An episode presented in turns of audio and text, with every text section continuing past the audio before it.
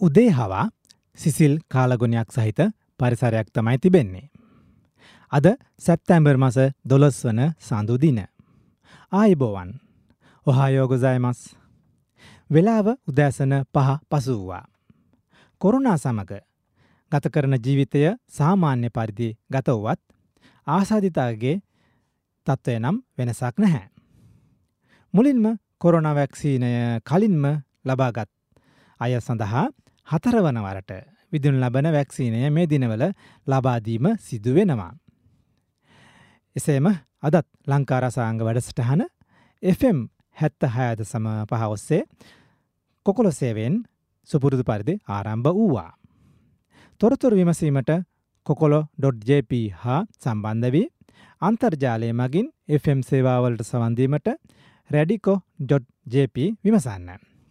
සුබෝධෑසනක් සැමට ආරම්භ කරමු ලංකාරසාංග මේ සමගම තොරතුර සමඟ ඉදිරිපත් කරන්නම් මම සිරිනන්ද. මේ වෙලාවේ ශ්‍රී ලංකාවේ පුවත්පත්වලින් පුවත් කිහිපයක්. ශ්‍රී ලංකන් කොටස් ප්‍රතිව්‍යහගත කරයි. ශ්‍රී ලංකන් ගුවන් සේවාව හා එහි පාලිත සමාගම් කඩ්නමෙන් ප්‍රතිව්‍යහගත කිරීමට කටයුතු කරන බව වරාය නාවික හා ගුවන් සේවා අමාත්‍ය නිමල් සිරිපාල් සිල්ලා මහතා පාසනවා. එය අනුව ශ්‍රී ලංකන් කේටරින් සමාගමෙන් සහ ගුවන්තොටපොල මෙහෙයුම් වලින් සියයට හතලිස් නමයක කොටස් ආයෝජකෝ ආයෝජකයකු වෙත ප්‍රධානය කිරීමට කටයුතු කරන බව අමාත්‍යවරයා සඳහන් කරනවා. ශ්‍රී ලංකන් ගුවන් සමාගමේ සීයට පනස් එකක බහුතර කොටස් රජය සන්තකයේ තබා ගනිමින් සෙසු සයට හතුලිස් නමය එලෙස ආයෝජකයකොට විකනීමට තීරණය කළ බත් බවත් ශ්‍රී ලංකන් ගුවන් සමාගම ප්‍රතිවහගත කිරීම සම්බන්ධයෙන් කොළඹදී පැවති මාධ්‍ය හමුවකදී අමාත්‍යරයා මේ බව සඳහන් කර තිබුණා. මිලන්ට මරණ දණ්ඩනය ප්‍රතික්ෂේප කරයි. මරණීය දණ්ඩනය ක්‍රියාත්ම කිරීමට අත්සන් නොකරන බව ජනාධිපති රනිල් වික්‍රමසිංහ මහතා නීතිපතිවරයා මගින් ශේෂ්ඨාධිකරණයට දැනුම් දී තිබුණා. මරණී දණ්ඩනය නියම වී සිටින විත්තිකරුවන් හතර දෙනෙකුගේ මරණී දණ්ඩනය ක්‍රියාත්ම කිරීමට හිටපු ජනාධිපති මෛත්‍රපාල සිරිසෙන මහතා විසින් දෙදස් දානමේ වසරේ ගන ලැබූ තීරණයක් බලරහිත කරන්නයි ඉල්ලා ගොනු කර ඇති මූලික අයිදිවාසිකම් පෙත්සම් කිහිපයක් ඇඳවූ අවස්ථාවේදී නීතිපතිවරයා වෙනුවෙන් පෙනී සිටි අතිරේක සොලිස්ට ජෙනරාල් නෙරින් පුල්ලේ මහතා මේ බව සඳහන් කර තිබුණා. මිලාට නෙලුම් කුලන මෙහෙයුම් අරබයි. දකුණු ආසියාවේ උසම ගොඩනැගිල්ල වන නෙලුම් කුලනේ මෙහෙයුම් කටයුතු සැප්තැම්බර් මස පහලොස්සෙන්දා සිට ආරම්භ කිරීමට සැලසුම් කර තිබෙන බව ජනාතිපති කාර්යාලය පවසනවා. එක්සත් ජනපද ඩොලර් මිලියන එකසිය දහතුනකට ආසන්න මුදලක වියදමින් ඉදිවූ නෙලුම් කුලනේ මෙහෙයුම් කටයුතු ආරම්භ කිරීම සමඟ ජනතාවට නවම අත්දැකීම් රසක් ලබාදීමට කොළඹ නෙලුම් කුල නෙලුම් කුලන පුද්ගලික සමාගම කටයුතුයොද ඇතැයි ජනාධිපති කාර්යාලයේ ප්‍රකාශකය පවසා තිබුණා. මිනට කටනායක දුම්රිය ඇනබීමට උපදෙස්. කටනාය ගුවන් තොට්ටපොලේ සිට කොළඹ කොටුව දක්වා විදෙස් සංචාරකයෙන් ප්‍රවාහන් පහසුකම් දුම්රිය මගෙන් සැපීමට අවශ්‍ය කටයුතු සුදාරම් කරන ලෙස ප්‍රවාහන හා මහාමාර්ග අමාත්‍ය ආචාරි බන්දුල ගුණවර්ධන මහතා විසින් උපදෙස් ලබාදී තිබෙනවා. මේ සඳහා සුකෝපභෝගී දුම්රියක් යොදා ගැනීමටත් කොටු දුම්රිය ස්ථානය තුළ සියලු පහසුකම් වලින් සමන්විත විවේකාගාරයක් විදේශික සංචාරකයන් සඳහා සැදීමට කටයුතු කරන ලෙසත් එසේම විදේශයෙහි සේවය කර ලංකාවට පැමිණෙන අයට තම නිවස වෙත යාමට අවශ්‍ය පහසුකම්ද දුමරිය මගින් සපයාදීමට ඉදිරියේදී කටයුතු කරන්න කර ඔවුන්ගේ ප්‍රවාහන පහසුකම් හා වියදම් අවම කිරීමේ අවශ්‍යතාවයද අමත්වරයා මෙහිදී පෙන්නාදී තිබුණා. අවසාන වසයෙන් වසරකට දහදාහකට ජපානයේ රැකියා. වසරක් තුළදී ශ්‍රමිකයන් දහදාහක් ජපානට යවම සැලසුම් කර ඇතැයි කම්කරුහා විදේශ රැකයා අමාත්‍ය මනුෂ්‍ය නානායක්කාර මහතා පවසනවා. මෙවසරේ පළමු මාස හත තුළදී ශ්‍රමිකයන් තුන්දාහකට ජපානය රැකියාය පිණිස යවීමට හැකවූ බව පෙන්වාද නැමතුවරයා මේ තත්ත්වය වර්ධනය කිරීමේ වෙනුවෙන් IM ජපැන් ආයතන හයෙක්ව රැකයා ගිවිසුමක් අත්සන් කිරීමට කටයුතුද ඇතයිද පවසා තිබුණා. මම මේ සමගම ශ්‍රී ලංකායි පුවත්පත්වලින් පුවත් පත්වලින් තෝරාගත් ප්‍රවෘත්ති කිහිපය අවසానයි. මේ වෙලාවේ ජපානයේ පුවත් කිහිපයක්. කියුෂ්ෂු ඕයිතා ප්‍රාන්තයේ බෙප්පු නගරයේ පවත්තාගෙනවන් ලබන ජපන් ශ්‍රී ලංකා සංගමයක් පිළිබඳව. සිරි ලංකා ශින්නිච්චි කයෝකයි නමින් දෙදස් දාහතර වසරේ ආරම්භ කර තිබෙනවා. දෙදස් දාසය වසරේ සිට සංගමයේ කටයුතු නවතා තිබූ අතර පසුගිය අගොස්තු මස විසි එක් වන දින සිට නැවත වැඩ කටයුතු ආරම්භ කර තිබෙනවා. මෙම මෙම ශ්‍රී ලංකා සිංනිච්ච කයෝකයිවල කාර්යභාරය ලෙස ජපානය හා ශ්‍රී ලංකාව සම්බන්ධව සංස්කෘතික කටයුතු වගේම අධ්‍යාපනය සඳහා ජපානයට පැමිණ පැමිණි අය වෙනුවෙන් ආධාරූපකාර කිරීම ප්‍රධාන ඒවා.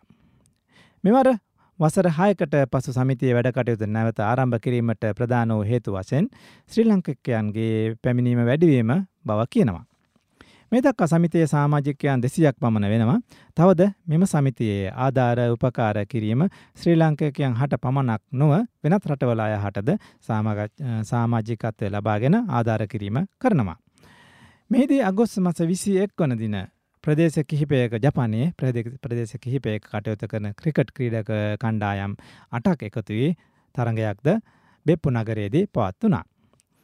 ඉදිරියේ ඉදිරියේ වගේ ඔබහට උපකාර කරන කටයුතු සඳහා කරගෙන යන අතර අලුතින් සාමාජිකත්වය ලබා ගැනීමද කරනවා. ඔබට තොරතුරු ලබා ගන්න පුළුවන් සභාපති කුලතුංග මහතාගෙන්. අමතන්න දුරකථන අංකය 0.977යි අටයි පහයි අටයි හතරයි දෙකයි තුන. මීළඟට ජපන් පොලිස් ප්‍රධානයා ඉල්ලා අස්සේ. ඉකුත් ජුලි අටවැනිද වෙඩි ප්‍රහාරයකින් ඝාතනය හිටපු ජපන් අගමැතිවරයෙකු වන ශින්සෝ අබේ මහතාගේ මරණය සම්බන්ධයෙන් වල්කින් වාර ගනිමින් සිය තනතුරින් ඉල්ලාසන බව ජපන් පොලිසිය ප්‍රධානය වන ඉතාරු නකමුරා මහතා පවසා තිබෙනවා. ඝාතනයට ලක් වූ හිටපු ජපන් අගමැතිවරයාව ආරක්ෂට ලබා දීමේ බලවත් අඩුපාඩු සිදුවී තිබෙන බව පරීක්ෂණවලදී හෙළිවී තිබෙනවා. ජපානයේ ජාතික පොලිස් ආයතනයේ ප්‍රධානියා මෙසේ සිය අනතුරින් ඉවත් වීමට තීරණය කර තිබෙනවා. හිටපු ජපන් අගමැති අබේ නාරාපු ප්‍රදේශයේදී දේශපාලන සමුළුවක් අමතියෙන් සිටියේදී හතලිස් එක් වන වයේ පසුවන පුද්ගලයකු එල්ල කළ වෙඩි ප්‍රහාරකින් තමයි මරණයට පත් වනේ. මිලාට නයදුන් රටවල් සාකච්ඡාවට එන්න. ශ්‍රී ලංකාවට ලබාදී ඇති ණය සම්බන්ධව සාකච්ඡා කිරීමට එක මේසයකට රැස්වෙන ලෙස සියලුම ණයදුන් රටවල් වලින් ඉල්ලා සිටින බව ජපාන මුදල් අමාත්‍ය ශුන්නිච්චි සුසුකි මහතා පවසනවා. ප්‍රකාශ කර තිබුණා. ශ්‍රී ලංකාවේ ඔඩුදුවන ආර්ථික අර්බුදයට විසඳුමක් සේවීම සඳහා එය ඉතා වැදගත් බව සුසුකි මහතා පෙන්වා දෙනවා. ශ්‍රී ලංකාව ජාත්‍යන්තර මුල් අරමුදලෙන් ණය මුදලක් ලබා ගැනීම සඳහා සිදු කරන සාකච්ඡා කඩනමින් කළ යුතු බවත් චීනය හා ඉන්දියාව ඇතුළු ශ්‍රී ලංකාවට ද්විපාර්ශික ණය ලබා දුන් රටවල් ණය ප්‍රශ්නය විසඳා ඒව සාකච්ඡා කිරීමට එක මේසයකට රැස් යුතු බවද සුසුකි මහතා මෙහිදී පවසා තිබෙනවා. මම මේ සමගම ජපානයේ තෝරාගත් ප්‍රවෘත්ති මෙයින් අවසానයි. ඔබ සවන්දෙමෙන් සිටිනේ FM හැත්ත හැදසම් පවස්සේ ඉදිරිපත් කරන ලංකාරස්සාංග සේවයට අද ඔබ හම සමග ගුවන් එකතර මම සිරිනන්ද ඔබගේ තොරතුරු කොහොමද අපි ගීත කිහිපයකට සවන්දීලා මේ වෙලාවේ කොළඹ ජාතික රෝහලේ පුහුණුව කිරීම හෙද නිල්ධාරණී පුස්පා රම්යානි සොයිසා මහත්මියගේ ලිපියක් මේ අවස්ථාව සූසිය කියලා හිතුන් නිසා තෝරා ගත්තා. මේ දවස්සල රැකිය යුතුම සෞඛ්‍ය පුරුදු විශේෂම ශ්‍රී ලංකාවේදී වුවත් අපි ජපානය අපටත් මේ ගැලපෙනවා කියලා හිතනවා. පසුගේ මාස කිහිපය පුරාවටම සාර්ථකය සාර්ථකව මර්ධනය කොට තිබුණු කෝවිඩ් වසංගතය දැන් නැවතත් ශ්‍රී ලංකාව තුළ පැතිරීමට පටන්ගෙන තිබෙනවා. කෙටි කාලයක් තුළදී ආසාධිතයන් දිනෙන් දින වැඩියීමෙන්ම පුද්ගල මරණද වාර්තා වෙනවා. වසංගත කාලයකදී ජනතා විසින් රැකියයුතු සෞඛ්‍ය පුරුදු මෙන්ම සාර්ථක එන්නත් කරණය හරහා කෝවිඩ් වසංගතය මනාව වැඩ පැත්වීම සිදු වුණා. ඒත් රටේ තත්ත්වය ඇති අවිනිශ්චිත වර්තා වාතාවරණය හමුවේ වසංගතය නැවතත් වතාවත් හිසොස්සවා ඇති බව පෙනෙනවා. ඒ අනුව නැවතත් වසංගතය මැඩ පැත්වීම සඳහා සෞඛ්‍ය අංශවල දැඩි කැපීම මධ්‍යයේ රටත් ජනතාවක් ලෙස නැවත වතාවක් අපි එක්වේ ක්‍රියා කළ යුතු වෙනවා. ඒ සඳහා තවදුරටත් සෞඛ්‍ය හා ඒ හා සම්බන්ධ අංශ හඳුන් අදුන් සෞඛ්‍ය පුරුදුවට අනුගතවීම සිදිය යුතුයි. ඒවගේම මුව ආවරණ නිවැරදිව පලදන්න. මුව ආවරණ භාවිතා කිරීමේදී එය පැළඳීම ක්‍රමය නිවැරදිී යුතුයි. එනම් නහය නිරාවරණය වී නිකට පමණක් ආවරණයවීමෙන් මින් අදහස් වෙන්නේ නැහැ. මනාව නහයත් මොකයත් ආවරණයන පරිදි පැළඳීමට වග බලා ගන්න. එසේ ඔබ නිවසින් බැහැරවන කවර අවස්ථාවකද හෝ පොදු ස්ථානයකදී වුවද මුව ආවරණය නිසි ලෙස පැළඳීමට කටයුතු කරන්න. මුව ආවරණ බැහැර කිරීමේදී වුවද එය නිසි ලෙස බැහැර කළ යුතුයි.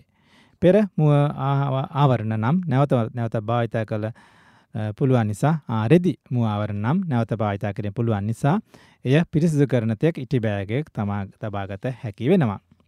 එසේම සල්ලෙ මුවාරණ සහ KN 95 බැහැර කිරීමේදී පරිසරයට ඍජුවේ මුදා නොහර නොහැර කසල බඳුනකට දැමිය යුතුය.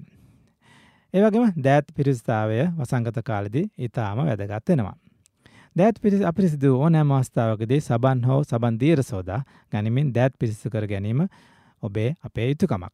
සෑම තැනම දෑත් පිරිසිදු කර ගැනීම පහසුකම් නොතිබුණද ඔබට ඒ සඳහා සනීපාරක්ෂක දීරයක් භාවිතා කර හැකියි. එය ඔබ රැගෙන යන ගමන් බයගේ ඒ තබා ගැනීමටත් අමතක නොකරන්න. එසේම අපිරිසිදු අපිරිසිදු අත්වලින් මුව ආවරණය සහ ඇස්නා නහය මුඛය ස්පර්ශ කිරීමෙන් වළකින්න. එසේම සමාජ දුරස්ථාවය රැක ගන්න. ඉන්දන ප්‍රශ්න හමුවේ පොදු ප්‍රාණ සේවාවල ඇති ගැටලුකාරී තත්ත්වය මත දුරස්ථ භාවය රැක ගැනීම ඉතාම අපහසු වෙනවා. ඒත් ඔබට හැකි සෑම සැන්තකයේදීම තවදුරටත් පුද්ගල දුරස්ථ භාවය රැක ගැනීමට උනන්දු වෙන්න. ඔබ බෝ වෙන රෝගවලින් රෝගාවලින් පීඩා විඳින්නෙකුද? දියවැඩියාව, කොලෙස්ටරෝල් වැනි රෝගාබාධවලට දිග්කාලනය ගොදුරු වූවකු නම් ඒ රෝගවලට නිසි ඖෂධ නොවැරදීම ගන්න. නියමිත මාත්‍රාවසේම නියමිත වෙලාවට බේත් හේත් ගැනීමෙන් අත්‍යවශ්‍යයි. එවිට රෝග තත්ත්ව මනාව පාලනය කර ගැනීම පුළුවන්. එන්නත් මාත්‍රා ලබා ගන්නත් පුළුවන්. රටේ පසුගිය කාලයේ දැඩිව පැතිරුණු කෝවිඩ් අසංගතය මර්ධනය සඳහා එන්නත් කරන වැඩසටහන සිදුවේ ඉමහත් සේවයක්. මේ වනට එන්නතේ සිව්වැනි මාත්‍රාවද ලබා දීමක් සිදු කරනවා. ඔබට ළඟ මැති රෝහල මගින් එකිය එන්නත් මාත්‍රාව දැන් ලබාගත හැකි බවද කියන්න පුළුවන්.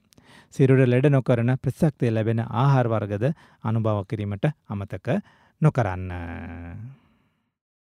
මම මේ වෙලාවේ රොයිට වලින් ලබාගත් තවත් ලිපියක් තෝරා ගත්තා වඳුර උන හඳුන්වන්න අලුත් නමක් ඕනෑ. මංකී පොක්ස් හෙවත් වඳුරු උන වඳුර පැපොල කියලත් කියනවා වෛරස හැඳින්වීමට අලුත් නමක් අවශ්‍යයි ලෝක සෞඛ්‍ය සංවිධානය පවසනවා. වඳුරුණ වෙනුවට වෙනත් නමක් යෝජනා කරන්න ලෝක සෞඛ්‍ය සංවිධානය මහජනතාවට ඇරයොම් කර තිබෙනවා. මේ වෛරසය වදුරන්ගෙන් මනුෂ්‍යයන්ට ආසාධනය වී ඉනි පසු මනුෂ්‍යයන් අතර ව්‍යාප්තව සිදුවන වෛරසයක් බැවින් මේ වඳුරුවන ලෙස හඳුන්නනවා. පළමෙන්ම මෙ වඳුරුවන වෛරසය සොයා ගැනුනේ එදස් නමසේ හැත්තෑවිදි අප්‍රිකාවට ඇත් කොංගෝ රාජ්‍යයෙන්. වඳුරුවන වෛරසයේ ආරම්භය බටහිර සහ මධ්‍යම අප්‍රිකාව වෙනවා මෙම කලාපයේ රටවල වඳුරුවන ව්‍යාප්තිව බහුළුව සිදු වෙනවා. කෙසේ නමුත් මේ වනතුරු වඳුරුවන අප්‍රිකාවෙන් පිට බටහිර රටවලින් වාර්තා වූයේ ඉතාම කලාතුරකින්. අද වන විට ලොව නන් දෙසින් වඳුරුවන වෛරසය වසංගතත්වයක් වාර්තාවීමට පටන්ගෙන තිබෙනවා. මේ වනට රටවල් එකසිය විසි පහකට වැඩි ගන්නකට වඳරුවන වෛරස පැත් වී ඇති අතර වාර්තාවී ඇති රෝගීන් ගණන පනස් දාස් හාරසේ අනුහයක් පමණ වෙනවා. මරණ දාසයක් විතර වාර්තා වෙනවා මේ පටිගත කරන අවස්ථාව වන විට. අප්‍රිකාවෙන් පිට වෙනත් රටවලින් මෙසේ වඳුරුවන වාර්තායම සම්බන්ධයෙන් ලෝක සංවිධානය පවා මවිත ලෝක සෞඛ්‍ය සංවිධානය පවා මවිතය පල කර තිබෙනවා. ලෝක සෞඛ්‍ය සංවිධානය මේ වන විට වඳුරුවන සම්බන්ධයෙන් ගෝලිය හදිසි සත්‍යයක් බවද ප්‍රකාශයට පත් කරන තිබෙන බව කියන්න පුළුවන්. වැඩියෙන් වඳුරුවන ව්‍යාප්තියක් සිදුවන්නේ යුරෝපා බටහිර රටවල්වල. ඇමරිකාවේද ප්‍රාන්ත මට්ටමෙන් වඳුරුන්න සම්බන්ධයෙන් හදිසි තත්ත්වයක් ප්‍රකාශයට පත් කර තිබෙනවා.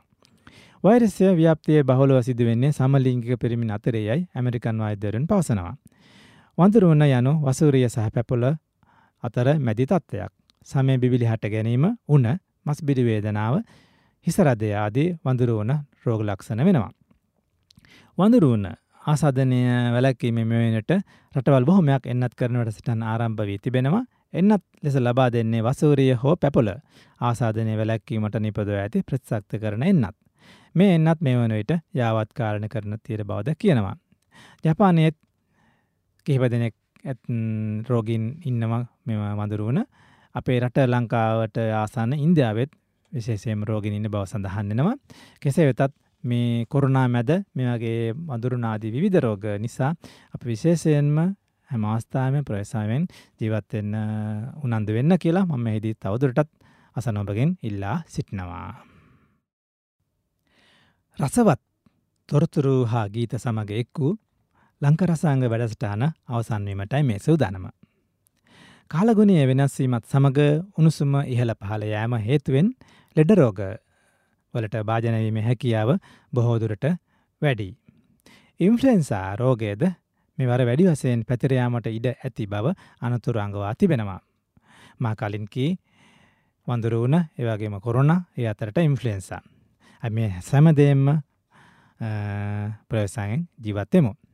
එසේම තවද සුලිසුලං ආදී ස්වාභාවික අපදාද හටගන්නා කාලය මේ කාලයේ බැවින් සියලම කරුණුවලට අවධානය යොමු කරමින් කාලය ගත කරමු. ඒ වගේම සිත හොඳින් තියාගන්නත් උනන්දු වෙමු.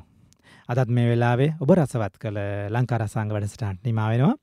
තවත් සතියක සඳුදින උදෑසන පහට ගුවනින් හමුවෙමු. සැමට නිරෝගී ජයග්‍රාහි වාසනාවන්ත දිනයක් සතියක් උදා වේවා. යොයි ඉචිනිචියෝ. මම සිරිනන්ද ආයුබෝවන්